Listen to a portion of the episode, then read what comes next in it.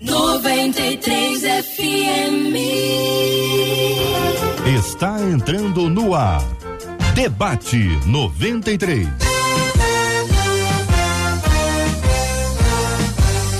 Realização 93 FM. Um oferecimento Pleno News. Notícias de verdade. Apresentação Cid Gonçalves. Sou eu, com prazer, com muita alegria, desejando a você um dia maravilhoso na presença do Deus Todo-Poderoso. Hoje, terça-feira, 5 de setembro, ano 2023. É mais um dia que Deus nos fez, então alegre-se, regozile-se nele, faça esse dia um dia de bênção, um dia especial, um dia em que você possa fazer a diferença na vida de alguém que está com a vida muito igual. Aí você chega lá e muda tudo com uma palavra de bênção que você profere e profetiza na vida daquela pessoa que ela vai ter a vida mudada. Mas ajude que essa pessoa tenha a vida mudada com seu exemplo, acima de tudo, muito mais do que palavras.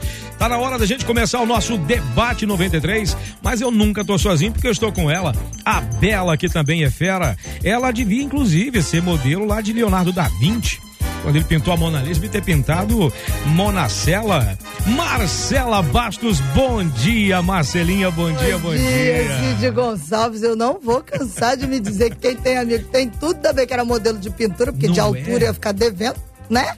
Uma coisa que não veio com a pessoa da minha pessoa. É verdade, mas um bom mas dia canta, muito né? especial para você, meu amigo, e para todos os nossos ouvintes que estão nos acompanhando. Sabe como, Cid? Com expectativa hum. lá no alto. Boa. Você quer ver o que a Bernadette da Silva disse no Facebook? Ela já chegou dando bom dia ah. e disse assim: que hoje seja o dia que muitos vão se converter a Jesus Boa. através do debate 93. Boa. E a gente diz Amém. Amém. Lá no nosso canal do YouTube, a Luciene já chegou dizendo, ó, eu tô ouvindo a melhor desde cedo Boa. e agora tô ligada no debate 93, sei que vou aprender no nosso WhatsApp, que é o 21 96803 8319, o Fernando, que é de Nova Campinas, em Duque de Caxias, disse que tá ligado, tá mandando um abraço pros amigos dele lá da Águas do Rio, a turma que trabalha, mas fica ligado na gente e é dessa turma que nós também queremos saber, Cid, no final do programa uhum. a gente vai dizer de onde eles estão ouvindo o debate 93. Conta pra gente seu bairro, seu estado, seu país, porque o debate 93 está em todo lugar e o programa de hoje promete ser uma bênção, porque o Cid está muito bem acompanhado e ele vai chamar esse timaço para entrar em campo agora. Timaço de primeira linha. Eu tenho a honra de, receber hoje aqui ela, que aliás eu, eu costumo ouvir as mensagens dela, aí eu anoto tudo, prego do domingo, falo que a revelação foi minha. Pastora Raquel Prado, muito bom dia, bênção, bem-vinda. Bom dia, meu amigo Cid Gonçalves. Que honra, que prazer nessa manhã participar de mais um debate 93. Bom dia, meus amigos debatedores e ouvintes. Eu tenho certeza que essa manhã será uma manhã de edificação para as nossas vidas. Amém, amém. Também ele, Pastor Lima. Rapaz, quanto tempo, hein? Bom dia, bem-vindo. Bom dia, bom dia, Cid. Uma alegria tremenda estar aqui com essa equipe maravilhosa e com esses ouvintes, né, que são pessoas interessantes que com, compartilham conosco, interagem e a palavra de Deus é, é divulgada. Sem dúvida Uma alguma. Tremenda. Alegria ter você aqui, meu irmão. Ao pastor André Câmara, que está longe, mas está perto. Bom dia, campeão, bem-vindo, meu pastor. Cid, que alegria participar com vocês, com a pastora Raquel, pastor Lima, todos que estão sendo apresentados, com a Monacela. Gostei dessa, dessa sua. Não tem a Mona Lisa? Aí, tá então pronto, a gente muda é, tudo. É verdade, é verdade. Então é muito bom poder participar, mesmo que de maneira remota, um pouco de longe, mas eu sei que Deus vai nos dar sabedoria e nós vamos abençoar muitas pessoas com o debate amém, de hoje. Amém. Tá longe, mas tá perto, né? Tá longe, mas tá perto. Pois é, gente, o assunto de hoje é um assunto maravilhoso, bem interessante. Também já, já entrando aqui no estúdio e vai fazer aqui a foto, vai ficar bacana aqui na, na, nas mídias, meu querido pastor, reverendo Júnior César, que também já está aqui no estúdio e já vai aqui agora aparecer na sua tela também, afinal de contas é aqui. Chegou chegou, já aparece na tela e já começa também já fazer as suas considerações aqui no nosso debate 93. Aliás, você já pode mandar sua pergunta, pode mandar aí já as suas considerações, porque o debate 93 é assim, chegou, já está no ar e é bênção para nossa vida, para mudar a perspectiva e trazer ensinamentos para você. Não dizer como você deve viver, mas conselhos de quem tem respaldo para te dizer as coisas que você precisa saber. Muito bem, já está posicionado e está bacana na tela, meu querido amigo Reverendo Júnior César, bom dia, campeão, bem-vindo. Deixa eu ligar teu microfone, senão fica esquisito. Pronto, agora liguei. Bom dia, Cid. Bom dia aos nossos debatedores aos ouvintes também, que seja um debate abençoado em nome de Jesus. Amém, amém. Gente, as apresentações já feitas, então vamos nós aqui ao nosso assunto de hoje, aqui do nosso debate 93. Diz assim uma ouvinte que participa com a gente e, e compartilha. Gente, eu sei que somos chamados para amar o próximo como a nós mesmos, mas até que ponto, até que ponto esse amor tem que ser manifestado? Tenho sempre que ajudar, mesmo que isso gere problemas para mim. Por outro lado, se posso fazer e não faço, eu estou pecando. Como encontrar um equilíbrio? Bem, pela ordem aqui da, da chamada, aliás, pela ordem aqui do nosso, do nosso roteiro, meu querido reverendo Júnior César, essa coisa de amar o próximo e o próximo estando muito próximo, como é que funciona isso, meu amigo? Bom dia, diz aí as suas considerações. Muito bem, nós temos que amar o próximo, né? E a Bíblia ela estabelece um limite para o amor. Eu costumo dizer na minha igreja que quando você ama o próximo mais do que a você mesmo, uhum. a Bíblia chama isso de idolatria. Se você ama menos que a você mesmo, a palavra na Bíblia é aborrecimento, ódio, não é? é então, o ódio, na realidade, na Bíblia não é ausência de amor. É um amor abaixo da medida que a lei ordena. Então a medida é o amor que temos a nós mesmos. A questão toda é que não tem como a gente amar o próximo sem perceber a ação de Deus, o amor de Deus sobre nós. É, Deus, ele nos ama independentemente da nossa condição. Ele olha para nós e vê as nossas fraquezas, os nossos pecados, e ainda assim ele dispensa o seu amor. E é assim que nós temos que amar o nosso próximo. Na realidade, você precisa olhar para a pessoa que está próxima a você como se fosse um espelho seu. Né? É, se você considera ela uma pessoa errante, uma pessoa fraca, não confiável, você precisa entender que diante de Deus você também às vezes é essa pessoa frágil, errante, não confiável e ainda assim Deus te ama. Então é um exercício. É um exercício primeiro de reconhecer a, a intensidade do amor de Deus por mim, não é? É um amor é, gracioso, misericordioso, para que eu possa dispensar esse amor também a todos aqueles que nos cercam, começando no lugar mais difícil, que é a nossa casa. É o próximo mais próximo, né? Pastora Raquel Prado. Cid, respondendo essa pergunta da ouvinte, e, e como o reverendo Júnior disse aqui, Júnior disse aqui, é um exercício, né? Porque respondendo objetivamente, né, mas até que ponto esse amor tem que ser manifestado? Aí eu vou olhar para a palavra de Deus no Evangelho de Lucas e vou responder até herdar a vida eterna. Até que você consegue, consiga a passagem para a vida eterna.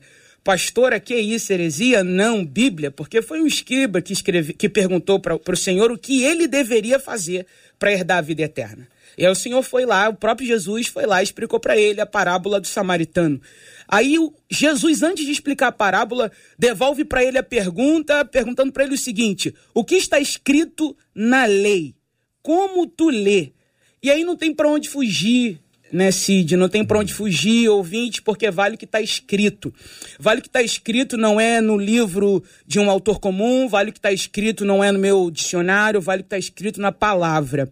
E quando Jesus pergunta para ele o, como, o, é, o que é que está escrito na lei, como tu lê, aí ele declara: dizendo: Amarás Yahvé, o teu Deus, com todo o teu coração, com toda a tua alma, com todas as tuas forças e com toda a tua mente, e ao teu próximo como a ti mesmo. E aí não tem como fugir dessa palavra que explicou bem o reverendo Júnior, um exercício, porque tem que ser na plenitude, né? A Bíblia diz que é com a alma, a Bíblia diz que é, olha isso aqui. A Bíblia diz que é com as nossas forças. A Bíblia diz que é com a mente. A Bíblia diz que é com o coração.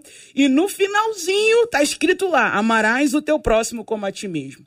E aí a gente só entende que a gente consegue amar o próximo quando a gente entende, que já foi dito aqui, que Cristo nos amou primeiro e sabendo que não éramos merecedores. E Cristo nos amou a gente faz esse exercício de amar o próximo, que muitas vezes é, é, é faz parte o próximo que está próximo, mas o próximo que a gente deve olhar como nosso semelhante. Uau! Pastor Lima. Eu vou pegar uma carona aqui na palavra da pastora, porque é muito interessante. É, é de forma resumida, eu acredito que o, o limite do amor ele passa pela justiça. Porque esse, o jovem rico, por exemplo, quando ele pergunta o que era necessário para herdar a vida eterna, ele foi alvo do amor de Jesus. Jesus olhou para ele cheio de amor.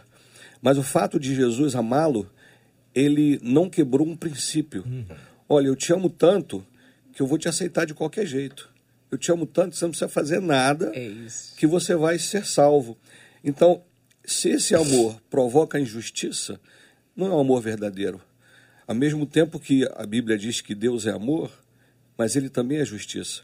Então, o amor de Deus, ele não concorre com a sua justiça. Em Coríntios 13, de 6 vai dizer que o amor ele, ele não se, se comporta bem, ele não se dá bem com a injustiça, uhum.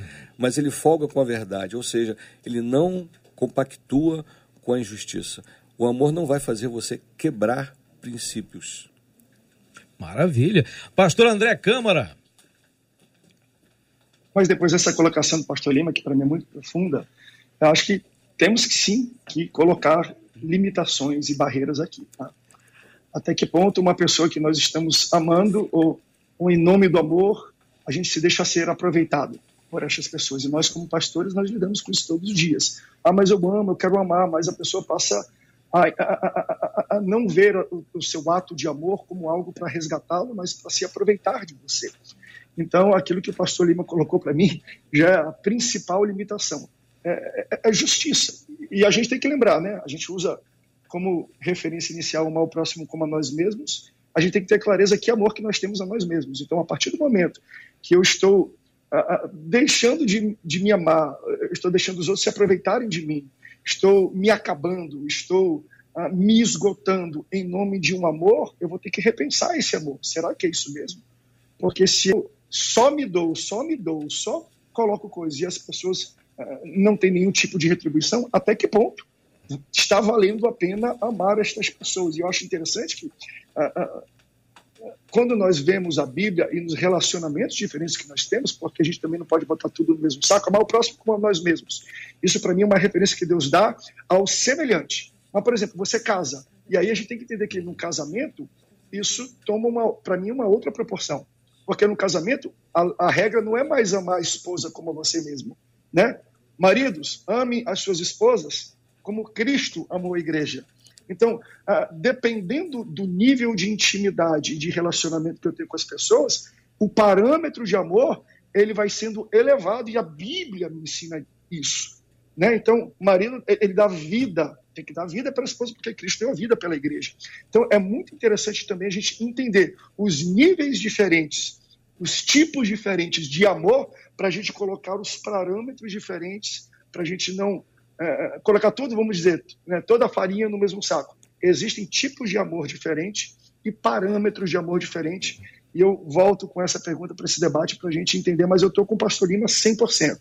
É justiça. Então, se está sendo algo que está sendo injusto, para mim, eu não posso entregar para você algo que venha me esgotar e acaba comigo. Isso não é justo. Não estou me amando e não me amando, eu não posso te amar de volta. É, Cid, uhum. é, é, é importante a gente perceber também, é, pegando a fala do pastor André, é que toda vez que Jesus ele fala sobre amar o próximo, a palavra é ágape.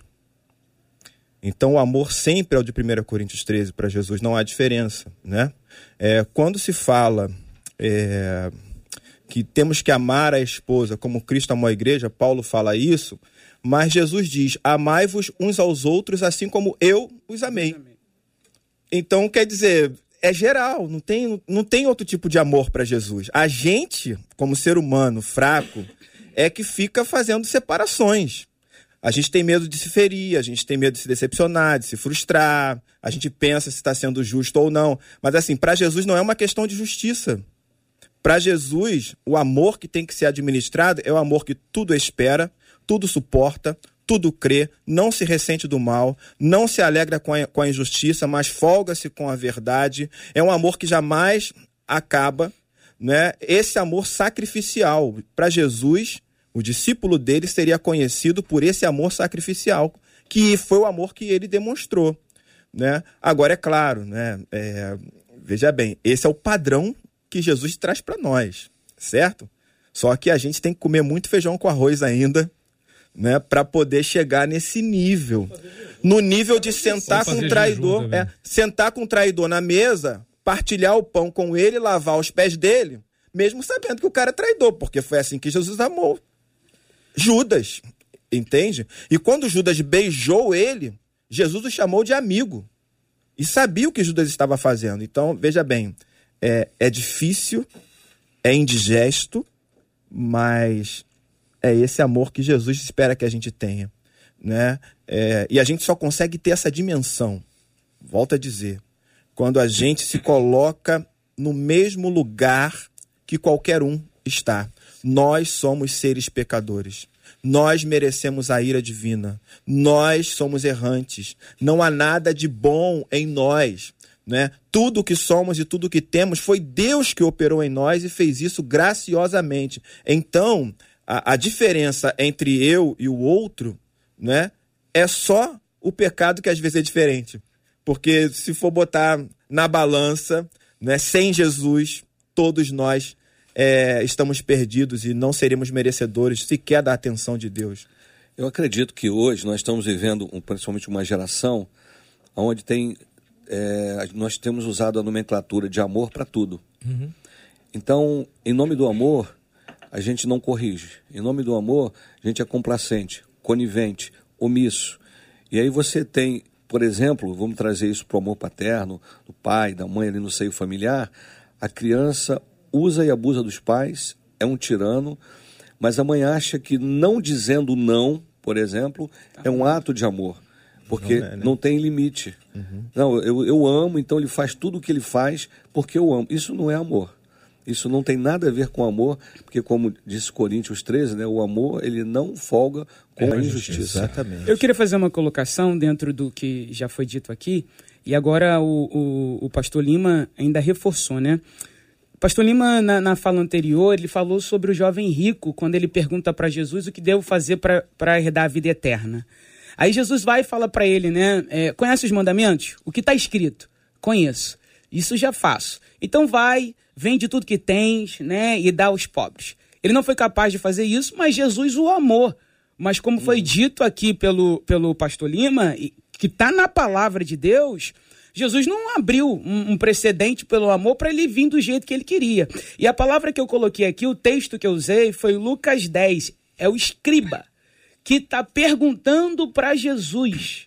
É ele que está perguntando. São duas perguntas, duas pessoas distintas, o jovem rico e agora o esquibro. O que devo fazer para herdar a vida eterna? Aí você vai lá, amar, né? Como eu disse aqui, e amar ao teu próximo como a ti mesmo. Como foi dito pelo, pelo, pelo reverendo Júnior, a gente só pode amar o próximo quando a gente se coloca no lugar dele, porque é o mandamento de Deus. E aí o Senhor Jesus vai dizer assim, ó, é, como eu vos amei. E aí quando eu olho para isso, eu tenho que amar o meu próximo como Cristo me amou e como Cristo amou esse jovem, dizendo não. E aí o problema muitas vezes é que a gente confunde, e aí, como foi dito pelo pastor André, a gente acaba sofrendo danos, acaba tomando prejuízos em nome de um pseudo-amor, que é o que eu chamo de romantização e não amor. Não, Porque o que, que acontece? Vale tudo por esse amor, só não vale corrigir quando nós precisamos também trabalhar com essa versão. Quando você vai pegar a analogia de uma, de uma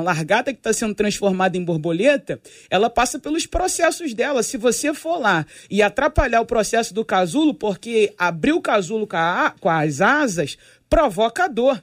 E aí, em nome do amor, porque ela está presa, está enclausulada, está sem ver a luz do dia, eu vou lá tentar ajudar ela. Não posso, eu vou atrapalhar o processo. O que eu quero dizer com isso? Como foi dito pelo pastor Lima aqui, quem ama também corrige, quem ama também diz não, né? Eu, eu creio nisso. Pegando mais uma carona aqui agora no texto original ah. é, do escriba, por exemplo, Jesus vai é, é respondê-lo contando a parábola do bom samaritano. E aí você vê uma situação em que os, o religioso, que era o sacerdote, e o levita, eles estavam estritamente, estritamente preocupados com os protocolos religiosos. Então, não foram socorrê-lo, porque se estivessem morto, eles se tornariam cerimonialmente impuros. Ou seja, então não vou poder assistir o culto porque eu toquei num cadáver. Mas aí vem um samaritano que não está preocupado com protocolos religiosos e vai alguém que seria um, um inimigo, né? É, já culturalmente, historicamente falando, entre os samaritanos e, e os judeus, ele vai lá e ajuda o camarada, por quê? Por amor. Porque ele não estava é, preocupado com protocolos. E você percebe também, é, o Cid, Sim. que às vezes a gente usa a religiosidade para não praticar o amor. Verdade. Que o que foi aconteceu com o sacerdote e o levita. Bom, o que é sete dias, por exemplo, de, de purificação diante de uma vida que eu vou salvar? Eu vou quebrar um, um protocolo é, religioso que não vai me condenar, mas que vai salvar alguém. Eu faço isso por amor. E amém. Pastor André. Uma colocação, e, até ah, tocando um pouquinho em tudo que foi falado né, de maneira extraordinária, e eu, eu realmente eu eh, creio no que o pastor Júnior falou. Gente, existe um padrão, tudo bem. Né, mas acompanhando aqui o, a pergunta e a colocação, sei é, que somos chamados para amar o próximo como a nós mesmos mas até que ponto esse amor tem que ser manifestado? Para mim, a pergunta em si é sensacional, porque a gente não está falando de amor-sentimento, a gente está falando de como ele se manifesta. E aí, para mim, que é, é a grande defasagem de como é que um amor se manifesta. Ele se manifesta só com vem aqui, não faz isso, vem aqui, dá um abraço, ou numa correção, ou, ou num, num, num, né? vem aqui, vem. Minha mãe, quando eu aprontava muito, e acho que a mãe de todos fazem isso, pegava o chinelo e dava uma peia e falava: eu estou fazendo isso porque eu te amo. Dói mais em mim do que em ti. Para mim, pode parecer um paradoxo, mas agora eu estou indo para o quarto filho. É exatamente isso. O amor é um amor de correção. Às vezes ele tem que fazer doer no outro para ele entender alguma verdade. Então, novamente, se alguém fosse falar assim, mas Jesus amou Judas Iscariotes, é claro, o escolheu, ensinou, o discipulou. Mas no momento, o texto fala, Jesus sabia das suas intenções. Por que Jesus chega assim? Não, não vai não. Não, não me trai não. Não, fica aqui não. Jesus vai, vai lá, faz o que tem que fazer. Quando ele veio beijar, vem. Eu sei que o que você veio fazer. Continua. Por que, que Jesus? Alguém vai falar assim: isso não é amor. Está empurrando o cara para a morte, para tirar a vida, para o trair. É que Jesus também fala assim: eu não posso ajudar quem não quer ser ajudado. Boa. Então, porque a pergunta dela é aqui, ó, tenho sempre que ajudar, então aqui já entra um outro conceito. Amor e ajuda, às vezes o amor não ajuda, não. Você não quer ser ajudado, amigo? Então toma o teu caminho, toma o teu rumo. Te amo, tentei, estou aqui para ti. Mas até que ponto eu vou para te ajudar? É, não, não é uma questão mais de amor, é uma questão sua de querer receber aquilo que eu estou dando para você. Deus amou todos, porque Deus amou um mundo. São todos que vão aceitar o presente de Jesus que Deus deu? Não. E, Jesus, e Deus vai fazer o quê? Vai salvar todo mundo indiferente? Não, não vai. Nós sabemos que todos não irão ao céu. Pelo menos na minha crença, eu acho que da maioria. Então, ah, então isso quer dizer que Deus não ama o mundo? Não, ele amou, por isso ele deu. Agora, se você está apto a receber o que ele dá, se você quer isso, você que você quer renegar, então eu poderei te ajudar até aqui daqui para frente, ah, é tome a sua atitude. Então nós temos que entender qual é o limite que a gente pode ajudar o próximo, passando até para o segundo conceito, que para mim não está nem dentro do amor, até quando ele quer ser ajudado. Se Judas não quer ser ajudado, o que, que Jesus pode fazer? Se o próximo não quer ser ajudado, não é uma questão de deixar de amar ele, mas ele já tomou a decisão dele. E contra a decisão dele, o meu amor às vezes não pode. Boa, então, boa. quais são os limites? é o limite da pessoa também, não é só o meu limite de poder, não é só a minha capacidade de amar alguém, é a capacidade de alguém de ser amado e entender que a manifestação do meu amor vem por correção, vem com quando senta aqui, você está errado, vem por exortação, e muitas pessoas não querem essa manifestação do amor. Marcela Bastos, vem para cá, Marcelinha. Cid, essa última palavra do pastor André Câmara, acho que de certa maneira acabou respondendo uma questão do Elígio, que está nos acompanhando. Ele disse assim: é possível que a gente ame alguém, mas queira ficar distante dessa pessoa por causa da má conduta repetida desta pessoa. E aí, se alguém quiser complementar, eu vi que o reverendo Júnior se remexeu ali. Porque a questão dele é: essa pessoa continua agindo de maneira errada, e ele diz assim: eu tento, a pessoa não quer, eu, é, é errado eu me distanciar?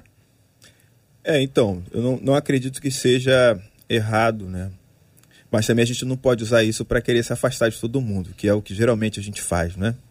É, na realidade, eu, eu, volto a dizer, né? o padrão para mim tem a ver com amor a si mesmo. Então, uma coisa é você amar, outra coisa é você se relacionar. Entende? Então, assim, o relacionamento ele exige outros parâmetros. E eu acho que é mais ou menos isso que o pastor André estava tentando dizer quando ele fala sobre ajudar, porque ajuda é, uma, é parte do relacionamento, né? A correção, tudo é parte, né? Mas, assim, é, eu acho que existem relações aonde é, a pessoa ela quer continuar ferindo você, entende? E aí você vai amar, porque Jesus diz que tem que amar até o inimigo, né? Até quem você tem a certeza que não deveria ser amado, você tem que amar. Né? Você tem que orar por essa pessoa. Você tem que estar com o coração aberto, disponível. Mas o afastamento eu acho que contribui para que o amor seja fortalecido. E não que ele é, acabe esmorecendo, entende? Até quando ficará afastado? Para sempre? Não, eu acho que é até a pessoa entender como se deve amar, porque o amor também é uma via de mão dupla. Então a pessoa precisa entender o que é o amor, né? É, e às vezes o afastamento pode ajudar é, nesse processo. Veja bem, afastamento que eu digo não é romper a relação, entende? Não é isso, né? Mas assim, é, claro, você ama, ama o Joaquim, mas você não quer passar o final de semana com o Joaquim, entende? Não é, o Joaquim não é o cara que você vai convidar para jantar na sua casa mas nem por isso você vai é, deixar de estar nos mesmos lugares que o Joaquim, abraçar o Joaquim, conversar com o Joaquim, amar o Joaquim, ajudar o Joaquim, entende? Só que existem é, círculos de intimidade, digamos assim, na nossa vida, que a pessoa precisa de uma boa estrada para poder ir ultrapassando, né? Você conduz essa pessoa a isso. Então, acho que é essa estrada aí, entende?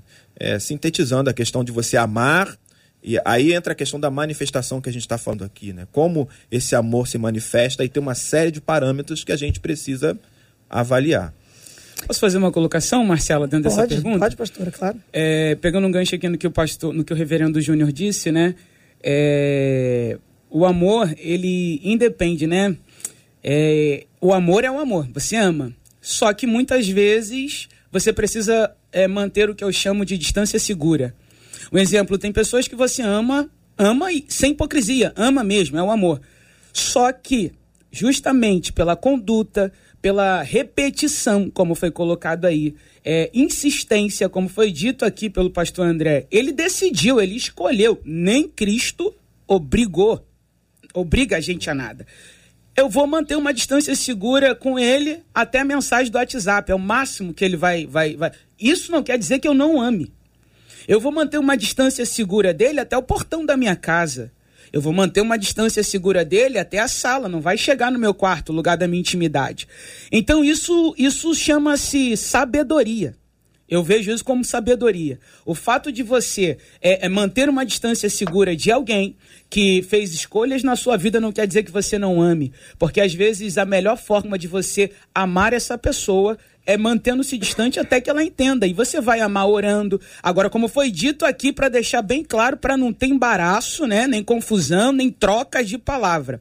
Isso não quer dizer que você negue a palavra, que você vai negar a palavra. Isso não quer dizer que você vai mudar de calçada. Maturidade. Maturidade. Eu entendo que eu amo, mas essa pessoa não é para estar tá no meu convívio íntimo. Por quê? Por causa de parâmetros e padrões que ela escolheu. Uma vez que a luz brilhe para ela, como brilhou para Paulo, brilhou para minha vida e pode brilhar para todos, ela não tem problema nenhum, ela vai sentar na mesa da comunhão comigo.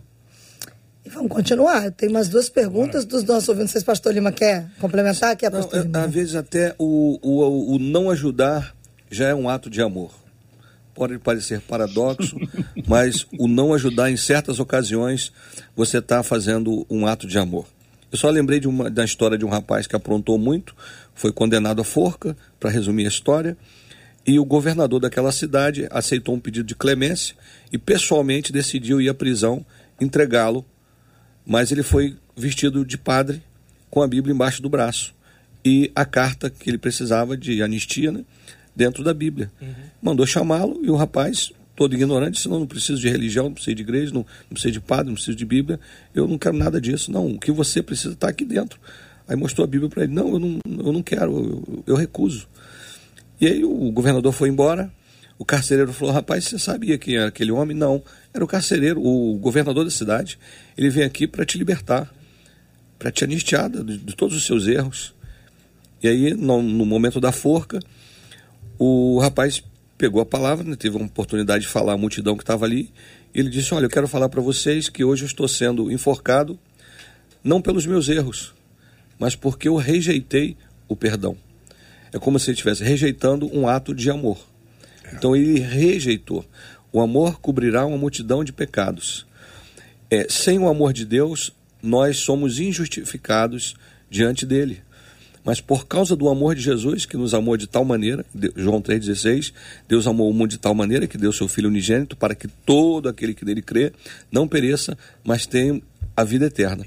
Apesar de Deus nos amar tanto, se nós recusarmos esse amor e agirmos na direção contrária, o que pode, a gente vai se deparar com a justiça. Verdade. Marcela. A outra questão, é, eu vou trazer depois mais outros que não param de chegar aqui. Uh, um dos nossos ouvintes assim, como é que a gente vai amar o próximo como a nós mesmos? É um ouvinte, viu, gente? Não é nem uma menina. Geralmente é, é, é vem de mulheres essa hum. pergunta, mas diz assim: como amar o próximo como a nós mesmos quando a gente não consegue se amar? Eu não consigo me amar, como é que eu vou amar o outro como a mim mesmo se eu não me amo? Então, a resposta, ela, ela, ela já deu a resposta. Ela precisa de, de, é, de alguma buscar esse amor próprio.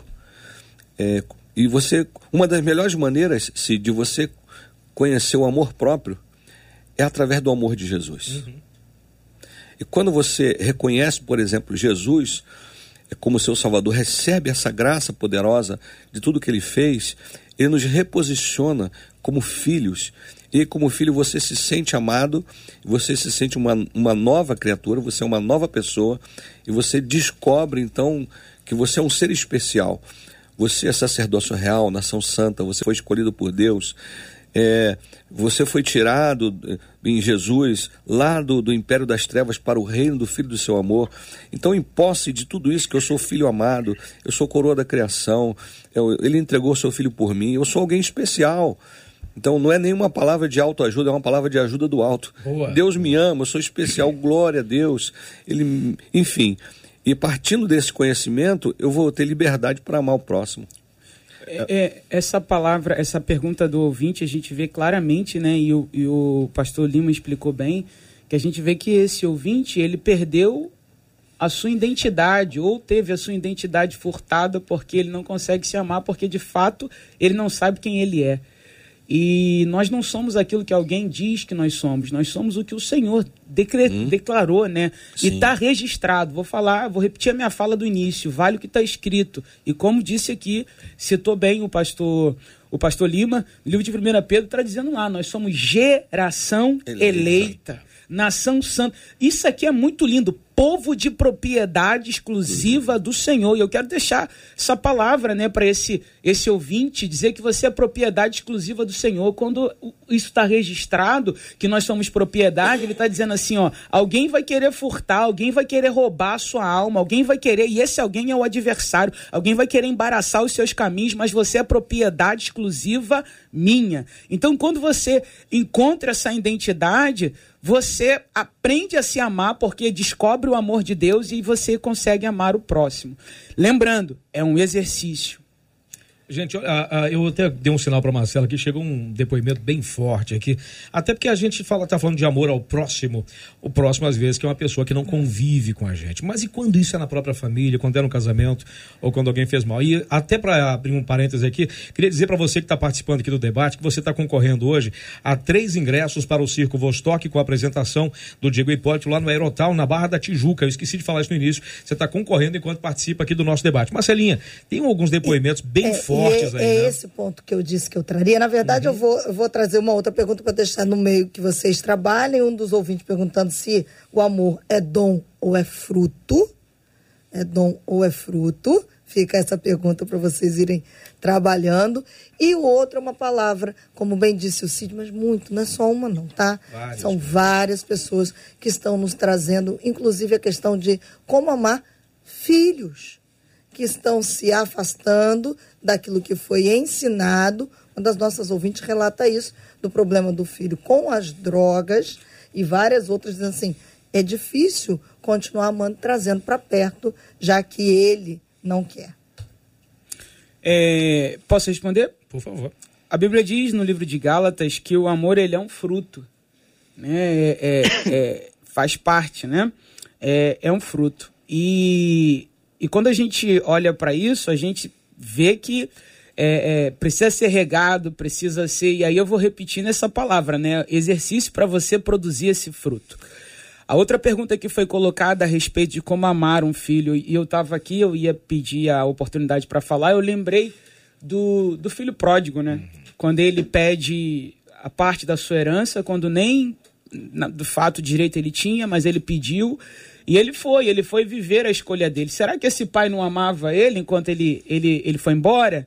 Né? Será que esse pai não amava ele enquanto é, é, não tinha notícias dele, sabendo que ele estava insatisfeito com tudo que foi preparado? Esse pai era abastado, esse pai é, é cuidou bem, mas o amor do pai parecia insuficiente para ele, o cuidado, o trato do pai parecia insuficiente para ele. Mas nós vemos que quando esse filho chega no fim do poço, está comendo lá bolotas de porco, ele decide voltar para casa. E ele não quer voltar para casa como filho, ele quer voltar para casa como servo, como um dos servos do seu pai. Mas olha o amor manifesto aí. Esse pai, se ele não amasse esse filho, ia dizer: Não, agora você dá conta do que você escolheu, você vai vir agora e agora vai ser assim, agora. Não. O amor fez com que o pai liberasse ele, deixasse ele ir, vivesse as escolhas dele, mas o amor também fez o pai o receber. Então eu quero deixar para essa mãe ou para esse pai, para esse ouvinte que fez essa pergunta, que você não pode decidir pelos seus filhos. Você pode fazer como a Bíblia diz, ensinar o seu filho no caminho. Não é ensinar o caminho, ensinar o caminho é apontar, no caminho é caminhar com ele. Mas se em um determinado momento da vida ele decidir desviar, é, é, é, fique tranquilo, porque a semente que você liberou, ela vai germinar, ela vai gerar, ela vai romper. E você vai continuar amando, você vai continuar orando por ele, porque eu quero profetizar já para sua vida que assim como o filho pródigo voltou e não voltou para viver uma mesma história, não voltou para destruir a casa do pai, mas voltou para provar que o amor tudo suporta, o amor tudo crê. A gente às vezes está tão preocupado com o filho se afastando dos princípios, daquilo que aprendeu, que esquece do princípio mais básico, que é ser pai e ser mãe dele. Né? Independentemente da escolha do seu filho, né? seja ela boa ou seja ela ruim ou muito ruim, tem uma coisa que nunca vai deixar de acontecer. Você é o pai ou você é a mãe. Entende? É, ao longo da vida ministerial, eu vi muitas mães lamentando e se perguntando aonde foi que eu errei. Eu trouxe meu filho para a igreja, eu orava com ele, eu li a Bíblia com ele, e hoje ele não quer saber de igreja, de Jesus, de nada. A gente tem que orar. O que, que a gente não pode esquecer? A pessoa que está na nossa casa, que ainda não confessou Jesus como Salvador, é tão perdida quanto qualquer um. Não exija de pessoas que não se converteram ainda que elas tenham atitude de crente. Porque a sua experiência com Deus necessariamente não é a experiência da pessoa. Então o que a gente tem que fazer com um filho que está se desviando? Pregar o evangelho para ele, ué. O que, que a gente tem que fazer com um filho que se envolve com drogas? Pregar o evangelho para ele. Né? Ser pai, ser mãe e pregar o evangelho porque não é crente. Entende? Não é crente. Aí a gente é capaz de ser tolerante com alguém que é de fora da nossa casa e que às vezes se desviou do caminho do Senhor ou se envolveu com drogas, alguma coisa assim, a gente é tolerante, leva uma palavra, abraça. Agora, quando é dentro da nossa casa, a gente quer o martelo, né? Do, do juiz para poder é, julgar. Então, gente, é, é simples assim. Nós temos que orar pelos nossos filhos e com os nossos filhos. A gente precisa testemunhar e amá-los sempre né? Isso não significa compactuar com as mais escolhas, sabe? Mas significa dizer para Deus o seguinte: Senhor, quando meu filho nasceu, que o Senhor deu, eu dediquei ele ao Senhor. O Senhor sabe de quem ele é e até quando o Senhor vai permitir que essa situação permaneça. Porque na realidade é a história de Deus com seu filho, não é a sua história com seu filho, simplesmente. É a história de Deus com ele. Então você tem que falar com quem resolve o problema. E quem resolve é o Espírito Santo. Para de ficar se culpando, né? Para de ficar é, é, exigindo do seu filho coisas de crente se ele não é crente e começa a travar uma batalha com aquele que pode transformar a realidade espiritual do seu filho. Né? E dizer, Senhor, o meu filho é do Senhor, eu dediquei ao Senhor. E diz isso pro seu filho também. Diz para ele, ó, você tá fazendo isso, mas você sabe exatamente quem você é. Você sabe quem me deu você. Você sabe o que eu fiz com você quando você era pequeno. Você sabe a quem você pertence. Continue lembrando isso a ele. Pode ser que um dia ele caia em si, como a pastora falou aqui, lembrando do, do, do filho esbanjador, né?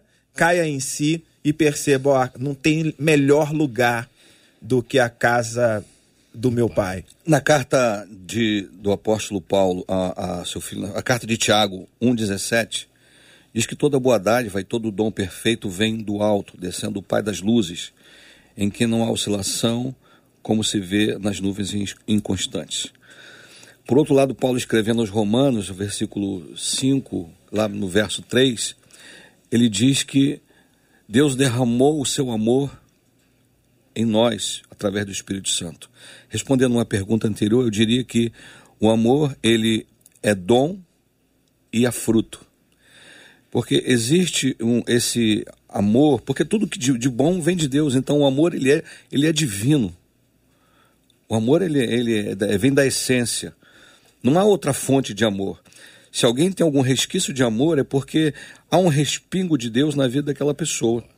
O, o, o, um, eu vi um, um, um, vídeo onde um, um serial killer, um, psicopata, um cara que não tem sentimento, ele foi exposto ao julgamento nos Estados Unidos, condenado, a, a, na verdade, a, ele seria morto, né? E quando as pessoas que estavam lá e, viram aquele homem totalmente desprovido de sentimento, começaram a xingá-lo, a dizer: se eu pudesse, eu picaria você todinho e tal. Entrou um senhor, não sei se alguém viu esse, esse vídeo, entrou um velhinho barbudo, olhou para ele, o cara não expressava nenhum sentimento, a não ser de, de desdém, e disse para ele: Eu vim aqui para te dizer que você me fez muito mal. Você prejudicou muito a minha família. Mas eu vim aqui para te dizer, em nome de Jesus, para cumprir um, uma, uma, um, ordenamento do meu Deus, que eu te perdoo em nome de Jesus. Quando o cara falou, eu te perdoo, aquele monstro sem sentimento caiu em lágrimas, se derreteu, porque eu acredito que aquele homem nunca foi amado, nunca sentiu o amor de ninguém. Agora, quando aquelas palavras soaram cheia de amor e conseguiu, aquelas palavras quebraram toda a dureza do coração daquele homem que não chorava e ele se derramou em lágrimas ali por conta de uma fala cheia de amor. Pastor André.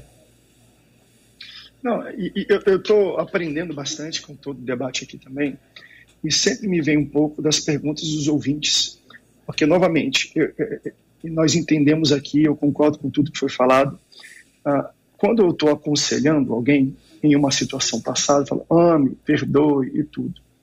Mas quando a gente passa e vive, não é tão simples. É fácil para mim, por exemplo, um pai chegar no tribunal anos depois e perdoar, mas se ele está se ele presencia um delito onde ele está vendo a mesma pessoa ou abusando ou matando seu filho, se ele tem uma arma, ele dá um tiro na cabeça e mata a pessoa pela legítima defesa. Né? Então, novamente, aquilo. É, como é que o amor se manifesta e em que situações? Porque é fácil. Eu falo para os outros perdoarem uma traição, mas se eu sou traído e eu estou no calor do momento, como é que eu lido com esse tipo de situação? Por isso que eu falo desde o início, quando a gente traz Jesus, Jesus é fantástico. Né? Vem os guardas prender Jesus, seus discípulos até reagem, né? Pedro, não, não, não é com espada não, fica tranquilo. Chama aqui, vem logo fazer. Jesus, no calor do momento, consegue mostrar o, vamos dizer assim, um pouco da frieza da calma de um pai num tribunal anos depois que sentiu dor, é, de antecipar tudo e falar assim, não, vai, faz o que tem que fazer, tá tudo certo, tá tudo perdoado e tudo mais. Então, nós temos que, eu acho que novamente voltar a entender diferenciar, queridos, amor é, não é uma atitude isolada, não é uma fala, né? A, a, amor é uma, é uma dádiva, é um fruto, é algo que nós andamos. Às vezes ele vai se manifestar com palavras duras, às vezes ele vai se manifestar com perdão, às vezes ele vai se manifestar de maneira que o outro não espera, porque para mim, a gente tem aquilo, e eu tô com aquela palavra que o pastor falou no início.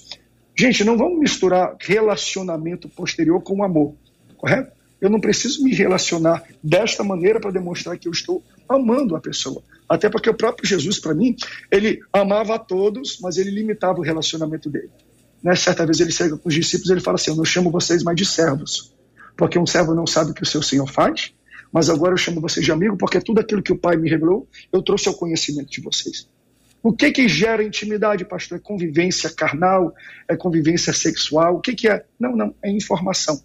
Quando eu passo informação acerca da minha vida, eu estou convidando essa pessoa a fazer parte de um círculo íntimo meu. Até porque muitas pessoas se relacionam sexualmente com outros nem sabem o sobrenome. Então não tem intimidade nenhuma relacionada com, com, com, com contato físico. É contato de informação. Então quando eu dou informação, vem aqui, você é íntimo meu. Agora, quando eu, eu fico calado, quando eu ignoro uma pessoa, eu estou afastando essa pessoa. Pastor, isso quer dizer que eu não amo? Não. Quer dizer que eu não quero ela no meu círculo íntimo. Se eu não trato ela tão bem como outras pessoas, não quer dizer que eu deixei de amar. Eu não quero ela num ciclo por alguma razão. Então, eu, eu acho que nós chegamos aqui, aqui a um debate que a gente entende. Queridos, amor não é necessariamente baseado em um ato que nós fazemos.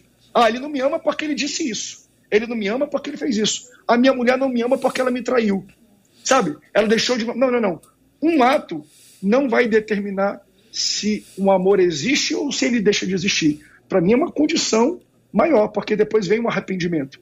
Ó, oh, eu agi errado, mas eu me arrependi. E se eu me arrependi é porque eu te amo, é porque eu quero estar contigo. Então eu acho muito bom os ouvintes entenderem isso. Um amor ou a falta dele não se baseia em um ato. Não é algo temporal que vai determinar que existe o amor ou que falta o amor. Mas eu acho que é uma convivência são atos contínuos, porque alguém pode trair uma outra pessoa e depois de se arrepender e ser o melhor esposo, a melhor esposa que tem, e às vezes esse arrependimento é o que abre o olho para várias outras coisas do relacionamento e da intimidade. Então, meus irmãos, eu deixo a minha contribuição aqui, mediante também tudo que é dito aqui, atos não determinam se existe o amor ou se deixa de existir amor. Atos isolados. Mas para mim são convivências e o tempo. Então, pastor, como eu sei que ele me ama? Come sal com ele convive com ele, esteja posta a, a, a, perdoar ele. Como aquele pai, o filho pródigo. É, meu filho foi embora, ele deixa de me amar? Não, por quê? Porque um dia ele volta e vem arrependido. E se eu amo ele, eu vou perdoar ele quando ele se mostra arrependido. Então, eu acho que muitas pessoas se questionam: como eu sei que alguém me ama? Não vai ser em atos isolados. Você vai ter que esperar e conviver um pouco mais de tempo com essa pessoa para ver se existe fruto de arrependimento e outras coisas mais que vão determinar este amor. Aliás, que risco enorme o filho pródigo sofreu ao dizer pai. Você não fala pai com seu pai. Você fala, Senhor, meu pai. E pior de tudo, ainda vai me dar a parte da herança que me pertence, que, eu tenho direito. E o pai ainda estava vivo. Ele queria dizer, pai, eu quero que você morra. Mesmo assim, o pai não levou ele ao conselho da cidade para ser apedrejado pela desonra ainda permitiu que o filho levasse parte da herança, ainda permitiu que ele fizesse parte depois da família. É amor, né? Mas o amor também é aquela coisa, não isenta da pessoa pagar pelo crime que cometeu, pelo erro que cometeu. Consequência tem, o perdão tá lá, mas a consequência do erro também. Marcelinha Bastos, vem para cá, Marcelinha. Eu, eu tô vendo aqui que o negócio está pipocando aí, os assuntos são cada vez mais. É, ah, eu sei que a gente já está muito tá pertinho tá acabando, do final, do mas eu não queria deixar de trazer uma fala para essa nossa ouvinte, porque falamos para os pais que estão hum. com a uhum. dificuldade com os filhos. Mas aqui a coisa se inverte. Há uma filha que diz que não consegue amar um pai porque esse pai é um assediador. E ela diz: a mãe a minha mãe, né? Ela diz, ainda é uma pessoa maldosa na frente dos outros, segundo a visão do ouvinte. Né? Ela é maldosa porque na frente dos outros finge que nada está acontecendo, E ela disse assim: Eu e os meus irmãos já tentamos, mas a dor é tão grande que a gente sente que a gente de fato não consegue amar. E aí eu gostaria que vocês trouxessem uma palavra para essa ouvinte. É realmente uma história muito difícil. Eu queria só ilustrar aqui que quando Judas traiu Jesus, ele o traiu com um beijo. E Jesus chamou de amigo. Mas quando ele viu o que aconteceu, que deu tudo errado, e é para eu entrar nessa resposta, ele foi buscar, o, ele se arrependeu de fato, mas ele foi buscar a remissão com os religiosos. Então lá com os religiosos ele não encontrou amor. Ele encontrou julgamento. Você que fez, o problema é seu. Se ele fosse buscar o arrependimento na pessoa certa, no amor, que era Jesus, Jesus, Jesus ia perdoá-lo com certeza. Quanto a esse caso dificílimo, infelizmente não é único, há milhares e talvez milhões de casos parecidos como o dessa jovem, é, a gente está falando entre amor e relacionamento. Então, não sei se há uma, uma possibilidade do, do distanciamento, de estar longe para fugir do assédio ou até as vias de fato. Então, nesse caso, é onde entra exatamente o, o afastar-se por um bem maior, para que o tempo possa gerar uma maturidade onde essa pessoa ela compreenda uh, que, apesar daquela ação, há uma figura paterna que precisa ser alvo do seu amor. Eu, eu não queria expor ninguém, mas é, hoje eu estou cuidando do meu pai, ele está na minha casa. Ele não foi nenhum monstro, mas durante um tempo da vida dele ele falhou em nos assistir. E se exilou e ficou é, é, isolado. E não queria se relacionar com, com a família. E por fim, ele sofreu um acidente que acabou levando a cama, que ele quebrou o fêmur. E hoje ele está com a gente lá pertinho. E ele está recebendo o amor da família. E eu acho isso maravilhoso. É lógico que a intensidade do problema e da dor é diferente. Então, a, a minha oração é que Deus deu o escape a essa moça e que o tempo permita um reencontro onde o amor vai se manifestar na vida dela e ela vai liberar uma palavra de perdão para esse pai. É, é, é, muito difícil responder essa, essa ouvinte, porque a palavra assediador ela não esclarece muita coisa, né? Mas vamos supor que o assediador se refira a adultério. Uhum. Ou seja, é o pai que é casado, mas que ele é, tem outras mulheres e mexe com outras mulheres. Esse é um caso, né? Ah, vamos supor que esse assediador tem a ver com pedofilia, com abuso infantil, né? Esse é um outro caso. Então, no segundo caso, eu acho que afastamento é denúncia e sair dessa situação mesmo, né? É... No primeiro caso, é mais uma questão entre o pai e a mãe do que uma questão para o filho, por mais que os filhos sofram por estar na família, né? Mas assim, é uma questão de adultério e aí o adultério é cometido contra o cônjuge e não contra o filho. Aí você tem que pensar, né? É, a questão da paternidade entende? É, como é enquanto pai, né? Ou seja, o seu relacionamento com ele, o relacionamento dele com você, como é esse relacionamento? Isso pensando que seja o primeiro caso, né? O caso de, de adultério. É, independentemente da, dos casos, e volto a dizer, se for caso de pedofilia, eu acho que tem que denunciar e se afastar mesmo, não esperar que, que a mãe reconheça, procurar ajuda, né? É, em todos os casos, você tem que entender que o seu pai não é crente, né? E o que se espera de uma pessoa não crente. Posso complicar um né? pouquinho mais a tua vida? E com. Sim. Porque ela respondeu aqui o que, que é o assediador. Ah. Ela disse: ele assediou a mim, a minha irmã e a minha filha. É, então não é um caso de assédio em relação ao adultério. Eu acho que você precisa dar um basta nessa situação proteger a sua família. É, e se for o caso, denunciar. Eu acho que é isso, né? Para que você não sofra coisas maiores. Eu estou sendo bem franco, uhum. porque eu não vou ser condescendente com essa situação né? É, você pode encontrar pessoas que vão dizer para você não, fica orando, ah, vai lendo a Bíblia. Enquanto isso, dois, é, né, enquanto isso você está em risco, a sua filha está em risco, a sua irmã está em risco e amanhã como é que vai ser? Então, é, eu, eu, sinceramente é, abre o jogo com a família logo do que está acontecendo e não fica com medo de, de, de falar sobre isso, né? e tenta dar um basta nessa situação. E se o último caso é denúncia. Entende? É isso. É, deixa, é, ah, me deixa então falar, fazer uma colocação rapidamente, pastora. A Bíblia tem resposta para isso, né? É, novamente, aquilo que eu falo. É, vamos falar do sentimento, mas a gente tem que falar da manifestação. É que a gente acha que manifestações diferentes não vêm do mesmo sentimento ou ação, mas vêm. Ah, Provérbios 3,12 vai falar: Porquanto o Senhor corrige a quem ama. Outros textos vão falar de disciplina. Tem um texto bíblico que, que para mim faz. Ele, ele, coloca duas ilustrações, Cid. Ele fala de um rio. Um rio, ele tem uma margem do lado direito e do lado esquerdo. Uhum. Então as suas águas correm em um caminho porque existe uma restrição do lado direito e esquerdo. E ele fala assim: por onde esse rio passa, as árvores crescem, as folhas são, são remédios, seus frutos alimentam. Aí ele faz um, ele faz um, um, um antagônico. Mas existe o charco. O charco vida, o charco não tem animais, o charco não alimenta, o charco, o que é charco? É água sem restrição.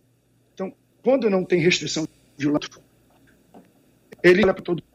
Para mim, isso é disciplina. Disciplina é colocar restrição em atuações de pessoas. Porque senão a sua vida vai desaguar para todo lado e você não tem controle. E aí não vai ter vida. Como é que a disciplina e o amor se manifesta nesse caso? Denúncia e prisão. Desculpe ser claro. Por quê?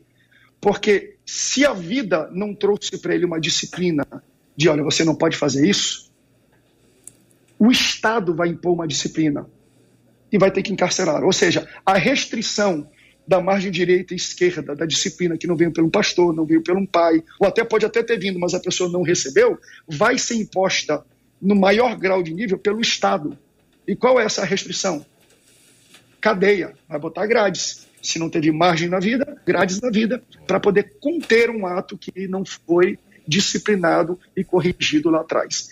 Então, até a prisão demonstra o amor num nível de Estado e de governo que uma pessoa não recebeu. Por isso que eu estava falando, temos que falar do, do amor, mas temos que falar da manifestação dele. Então, isso é passível a denúncia. E o Estado vai ter que cuidar de alguém não teve registro na sua vida. Porque quem ama, corrige. E aí que ela fala assim, mas se eu denunciar, eu estou odiando meu pai. Pelo contrário, se você denunciar, você está corrigindo. Isso é um ato de amor. É estranho a gente pensar nisso, mas a disciplina, o conceito de amor e de disciplina, vem de criar restrições. Se a pessoa não cria por si, alguém não criou, você vai ter que temer. Às vezes o Estado tem que entrar em ação para isso. Gente, olha, o, o, desculpe, gente, o debate começou tem dois minutos e já estamos já 11h59. Então a gente vai ouvir essa rodada agora e a gente vai encerrar o debate. Lamentavelmente, Sim. né, Marcelinha? Sim, só para para liberar uma Me palavra. Perdoe, pastores, mas só dá tempo da pastora pois falar é. para a gente encerrar. Só para dar, você bem direta para essa para essa jovem que escreveu, como já foi dito aqui, não tenho que enrolar. A atitude dela é denúncia, independente se mãe, se tio, se alguém não não não crê, não não ajuda, não fez, ela precisa denunciar. Quanto a amar esse pai, é só em Cristo que ela vai conseguir isso, né? É Cristo, só através de Cristo que ela vai conseguir amar esse pai. É, é, é mas a primeira coisa que ela precisa fazer agora, é, é de fato e de verdade, é interromper esse ciclo de, de, de, de assédio, né? De destruição. Independente do que, do que alguém pense ou diga, ela precisa, por amor a ela, é, é, é, porque amar o próximo é, é, como a nós mesmos, fazer essa, é, tomar esse, esse procedimento. Maravilha. Gente, infelizmente, infelizmente, nosso debate, como eu disse, começou tem dois minutos e já foi, já foi. Foi tão bacana, tão bom, tão intenso que lamentavelmente o tempo passou e a gente acabou não percebendo. Queria agradecer demais da conta aqui a essas pessoas maravilhosas que participam do debate, mandando as suas perguntas, mandando aqui o seu depoimento e dando as suas opiniões. E, e, e Marcelinha, Você perguntou no início sobre o pessoal que está ouvindo a gente? Daqui a pouquinho eu vou contar. É? Então, é. então lá. Eu agradeço demais. Pastor André, obrigado pela sua presença, meu querido Pastor André. Obrigado, viu? Deus abençoe vocês. Muito obrigado pela oportunidade também.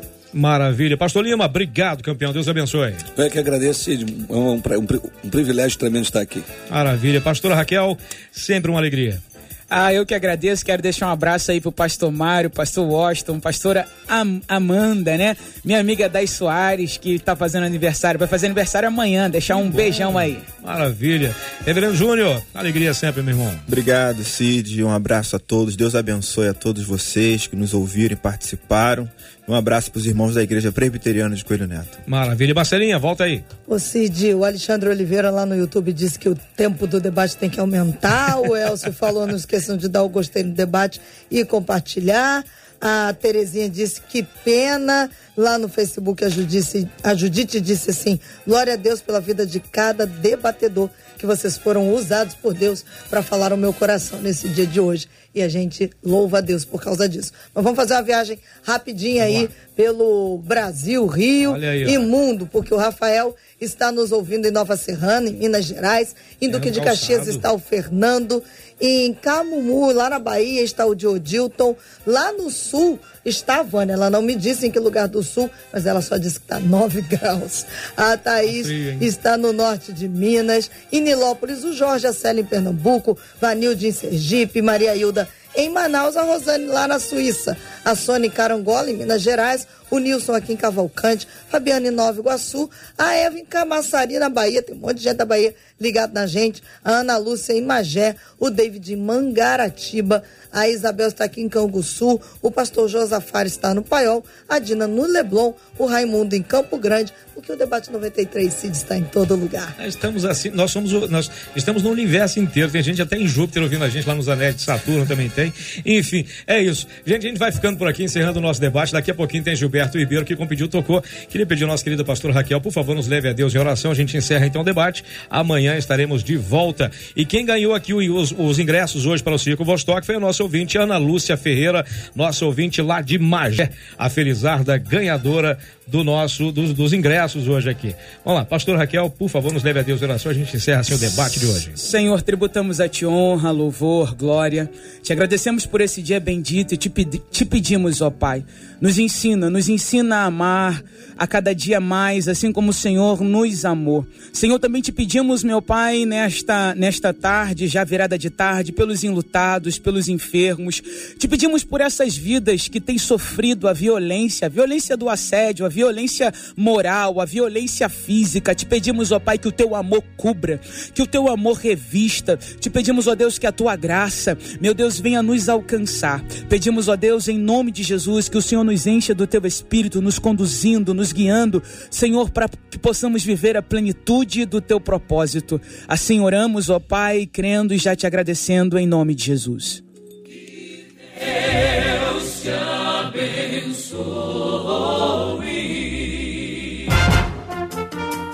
Você acabou de ouvir Debate 93.